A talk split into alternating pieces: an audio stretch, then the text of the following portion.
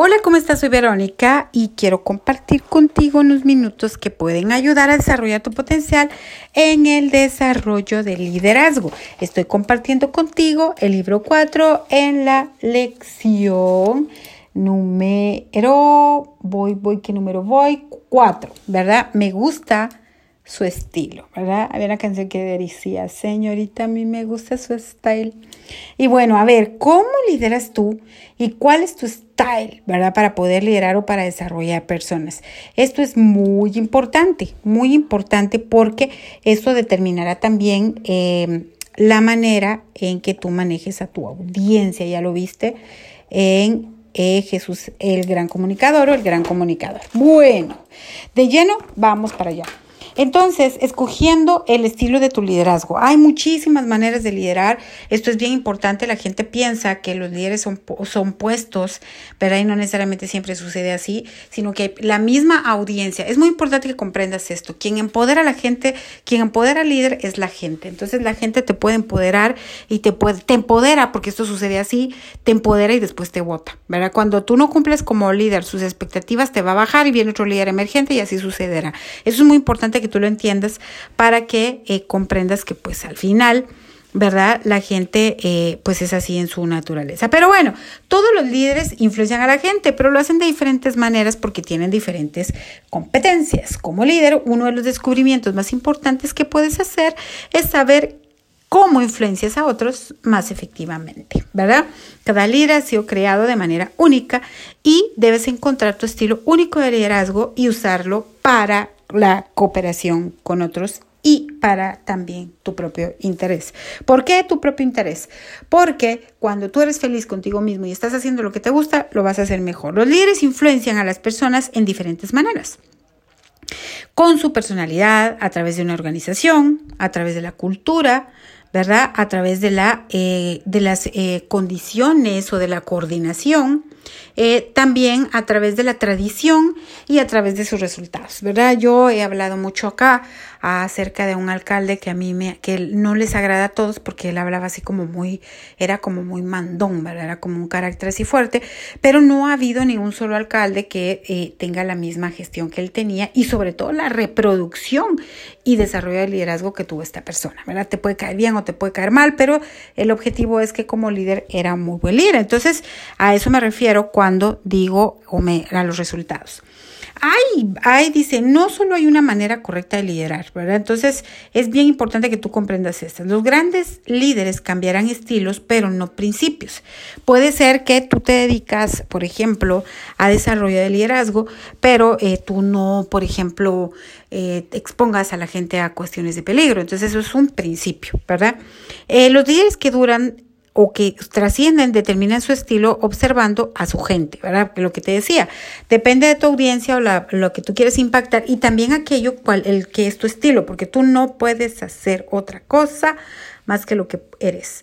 El liderazgo efectivo es tomar a la gente de donde están a donde eh, ellos necesitan estar. Esto es muy importante. Un líder no va a tomar a la gente para qué, para ponerla donde uno quiere estar o donde ellos quieren estar, sino donde deben estar, ¿verdad? Por eso es que decía Robert Townsend, el verdadero liderazgo debe ser para el beneficio de los seguidores, no para el enriquecimiento de los líderes. Rosalind Carter dice, un líder lleva a la gente a donde quieren ir, un gran líder lleva a la gente a donde no necesariamente quiere ir pero es donde debe estar, ¿verdad? A veces la gente no puede ver su propio potencial y pues tú tienes que empujarlos. Decía el general Patton, empuja, empuja, empuja, ¿verdad? Se cumplen objetivos empujando. Pero hay gente que pues no querrá ser empujada. Bueno, hay cinco estilos diferentes de líderes. Están los líderes dominantes o esa percepción es la que tiene, que son conocidos como el jefe, ¿verdad? Son personas que pueden ser intimidantes, todos en algún momento hemos hecho eso o lo seguimos haciendo. Se comunican en un sentido, requieren obediencia ciega, eh, controla, el, quieren el control de otros y, por, y la voluntad y la personalidad son fuertes, eh, puede que sean negativos. Conste, esto es una percepción del material, pero a veces, por ejemplo, en el ejército, eh, en la jerarquía o en instituciones en donde la jerarquía solamente es de una vía, ¿verdad? Así es.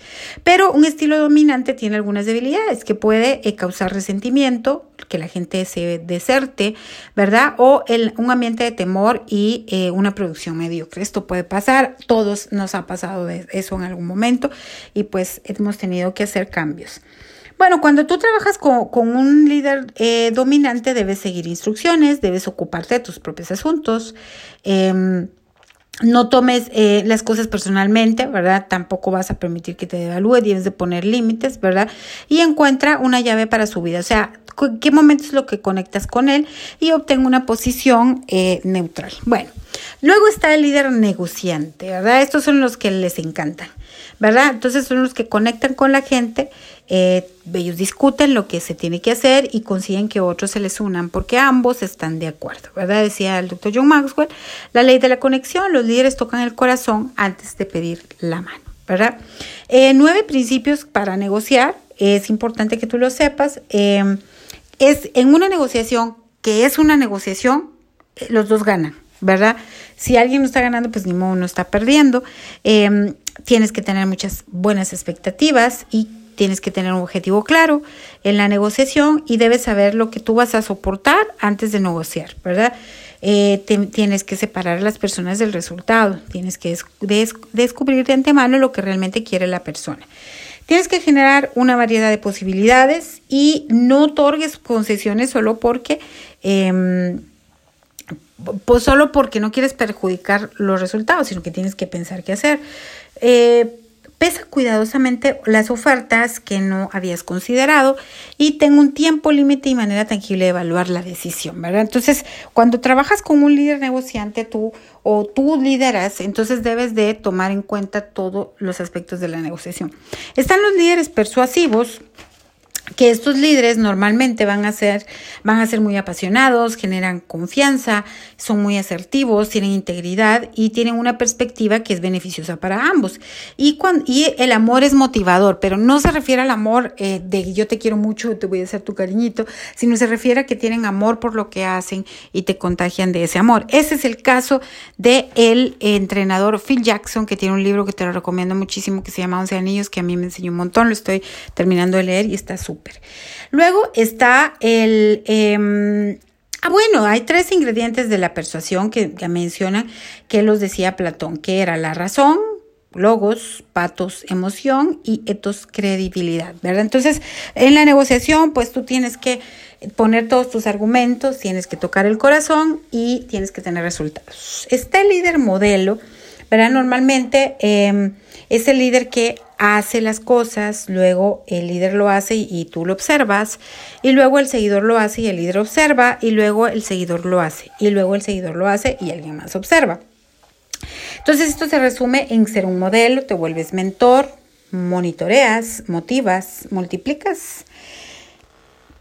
Y bueno, este tipo de liderazgo es muy importante y es muy bueno, pero tiene también un contexto. Por ejemplo, el, entrenador, precisamente Phil Jackson, dice que a la gente no le, necesariamente le debes enseñar lo que tiene que hacer, sino debes de pedirle, debes decirle qué es lo que tú quieres y debes dejar que te sorprenda. Entonces, creo yo que hay un, hay un nivel de liderazgo en este sentido de requerimiento, en donde tú puedes enseñar, pero habrá otra gente que te sorprenda y tú le dices que quieras y ya lo sabe hacer. ¿Me explico?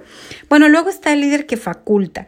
Las características del líder que facultan es que su visión es más grande que ellos. Siempre te va a ver como, como que tú lo puedes lograr. Cree en la gente, tiene una excelente imagen de sí mismo y desarrolla a las personas. Tienen un corazón de cooperación y son transparentes, son altamente exitosos y tienen un una, una, como te dijera yo, una como, como actitud o como que te dijera yo, tienen un ángel, tienen un carisma que eh, permite que a los otros los impacte, ¿verdad? Em, el peligro del poder reside en el hecho de que aquellos que lo tienen tiendan a su primera preocupación sea la conservación, esto es que tengan miedo, ¿verdad? De que, de que, de que alguien más pues no acepte su autoridad o, eso puede pasar. Solo aquellos que pasan esta prueba, ¿verdad?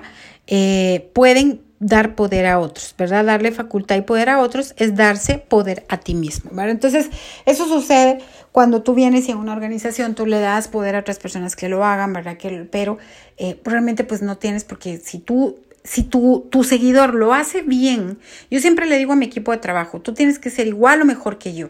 ¿Verdad? ¿Por qué? Porque no me importa si tú eres mejor que yo. Si tú eres mejor que yo, quiere decir que yo lo hice bien, ¿verdad? Y entonces estamos súper, súper, súper felices. Entonces, escoge cuál es tu estilo. Mira más o menos un poquito de lo que, de lo que tienes y esa es em, si esa reacción o tu tipo de liderazgo, eh, qué puedes esperar de tu tipo de liderazgo y de el liderazgo de otros y ves las ventajas y las desventajas y pues tendrás que manejarlas. Que todo lo bueno te pase, te mando un fuerte abrazo y nos vemos en el camino. Adiós.